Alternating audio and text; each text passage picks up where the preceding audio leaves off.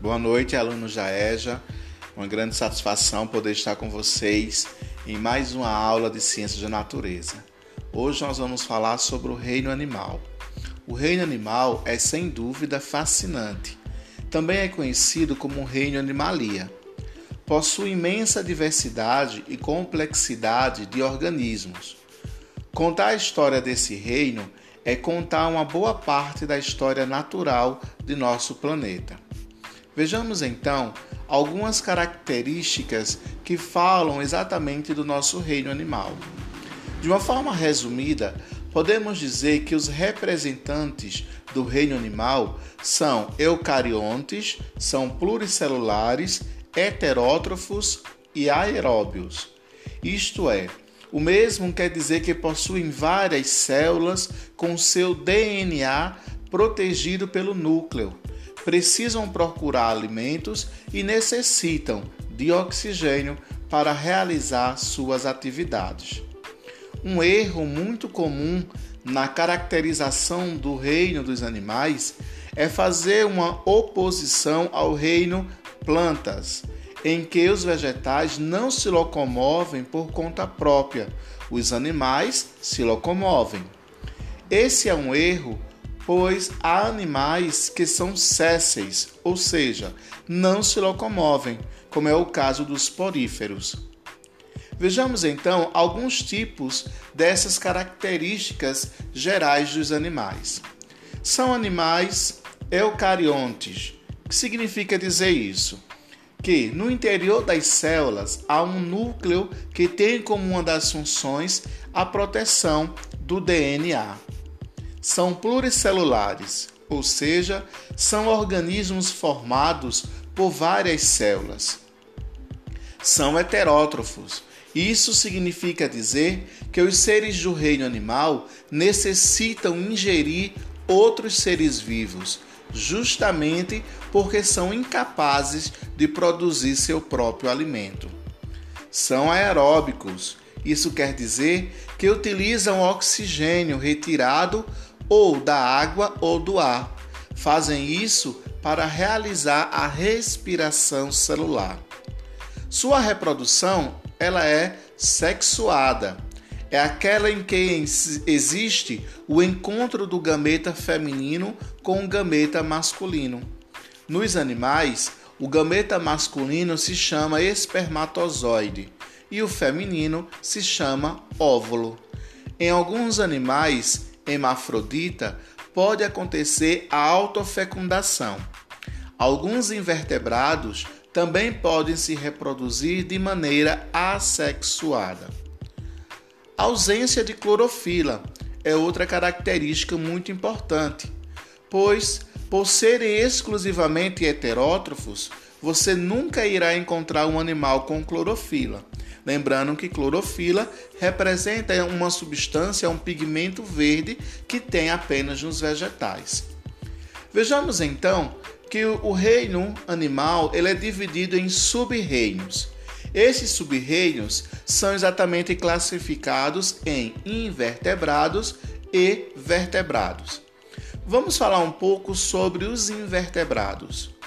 Os animais invertebrados, como o próprio nome diz, são aqueles que não possuem vértebras. A maioria dos animais são invertebrados. Os insetos, os molúsculos, as águas-vivas, minhocas, corais, aranhas, estrelas do mar, vermes, todos eles fazem parte deste sub-reino. Para ser mais específico, vamos então observar os filos que compõem esses invertebrados. Políferos, os quinidários, os platelmitos, os nematódios, anelídeos, moluscos, artrópodes e equinodermos. Vejamos então agora um pouco sobre os vertebrados. São todos os seres do reino animal que possuem uma coluna vertebral, como nós, seres humanos. São exemplos de vertebrados os peixes, anfíbios, répteis, aves e mamíferos.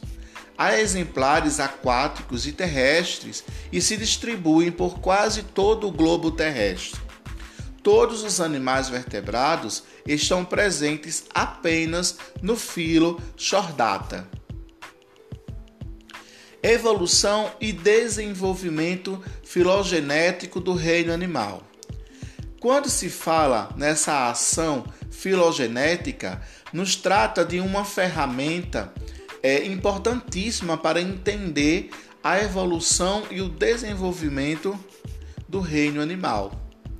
Basicamente, se, sua, se usa a filogenética para comparar o aparecimento de características novas. Para isso, feita uma análise dos fósseis e animais que ainda hoje vivem. Os fósseis animais mais antigos já encontrados datam do período pré-cambriano, entre 640 a 550 milhões de anos atrás. Esses fósseis mostram animais muito simples que não possuem sequer um elemento duro para sua sustentação. São simples que nem mesmo possuem órgãos ou tecidos bem definidos. Fósseis de animais com esqueleto duro são datados de período cambriano, onde ocorre um grande aumento na diversidade de fósseis. Nesse período, podemos encontrar fósseis de vários filos animais que encontramos hoje em dia. Quais então os principais filos do reino animal? Vamos começar dos seres com estruturas mais simples para os mais complexos. Vamos então observar que a lógica evolutiva, né, em que os animais mais simples foram associados, né, passam a estar atribuídos aos primeiros a surgirem no planeta. Vamos considerar então aqui os principais filhos do reino animal. Os poríferos são as esponjas do mar, os quinidários são as águas vivas, os pólipos, as caravelas, as hidras. Os plateumitos são as planárias, as tênias. Os nematelmitos são as lombrigas, ancilostomoses, né, que é atribuída à ação dos, dos vermes. Anelídeos são as minhocas, poliquetas, sanguessugas. Os artrópodes são os insetos, aranhas, crustáceos. Moluscos são as lulas, polvos, lesma, caracóis. Equinodermos são as estrelas do mar e os ouriços, entre outros. E os cordados são os peixes, anfíbios, répteis, aves e mamíferos. Os poríferos são os animais mais antigos que conhecemos.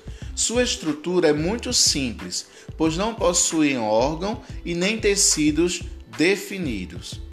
Os quinidários são também criaturas bem simples. São animais importantíssimos para a ecologia marinha, pois os corais fazem parte desse filo.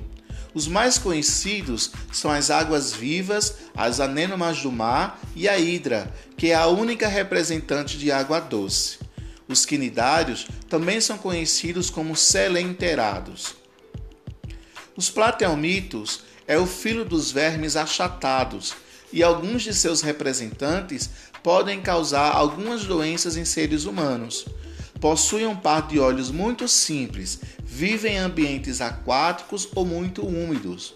O principal representante desse filo são as planárias, as tênias e o exossomose. Os nematódios são as lombrigas, o acilostoma, que são os representantes mais conhecidos. Podem causar doenças tanto em humanos e em outros animais. Outras doenças causadas por nematódios são os ancilostomose e a filariose, mais conhecida como elefantíase. Verminoses como bicho geográfico erroneamente chamado de micose, também é causada por esse, estes tipos de animais. Os anelídeos são as minhocas, são as, os representantes mais conhecidos. Sanguessugas e poliquetas são outros grupos né, que fazem representação dos anelídeos. Uma característica marcante nesses animais é a presença de anéis por todo o corpo, daí vem o nome do filo. Moluscos são animais que podem ser encontrados tanto em ambientes aquáticos quanto terrestres. São animais de corpo mole. Entre alguns de seus representantes marinhos estão o polvo, a lula, ostras, mexilhões. As lesmas caracóis são terrestres, porém precisam de um ambiente úmido, pois sua respiração se dá pela pele. Os artrópodes são o maior grupo dentre os, todos os animais. São os mais abundantes e podem ser considerados como um verdadeiro sucesso evolutivo devido à sua distribuição em todos os cantos do globo terrestre. O nome artrópode vem dos fatos que esses animais possuem pés articulados. Há três classes principais, sendo ela as dos insetos, aracnídeos e crustáceos. Equinodermos são os animais de pele dura e, seu, e seus representantes mais conhecidos são as estrelas do mar, as bolachas do mar e os ouriços. Possuem sistema digestivo completo e sua respiração se dá por meio de blânqueas. São animais exclusivamente marinhos e bentônicos possuem um sistema único no reino animal. É um sistema ambulacral que permite a locomoção e a alimentação do animal.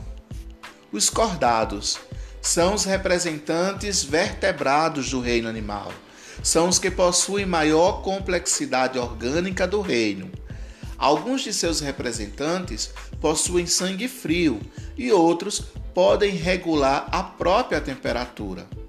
Nos seres humanos, fazemos parte do filo dos cordados, cujas características comuns a todos é possuir notocorda em alguma fase do desenvolvimento da vida.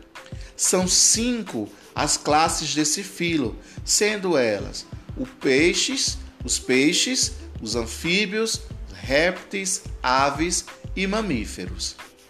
Todo reino animal ele tem a sua importância, né? A grande importância ecológica e econômica.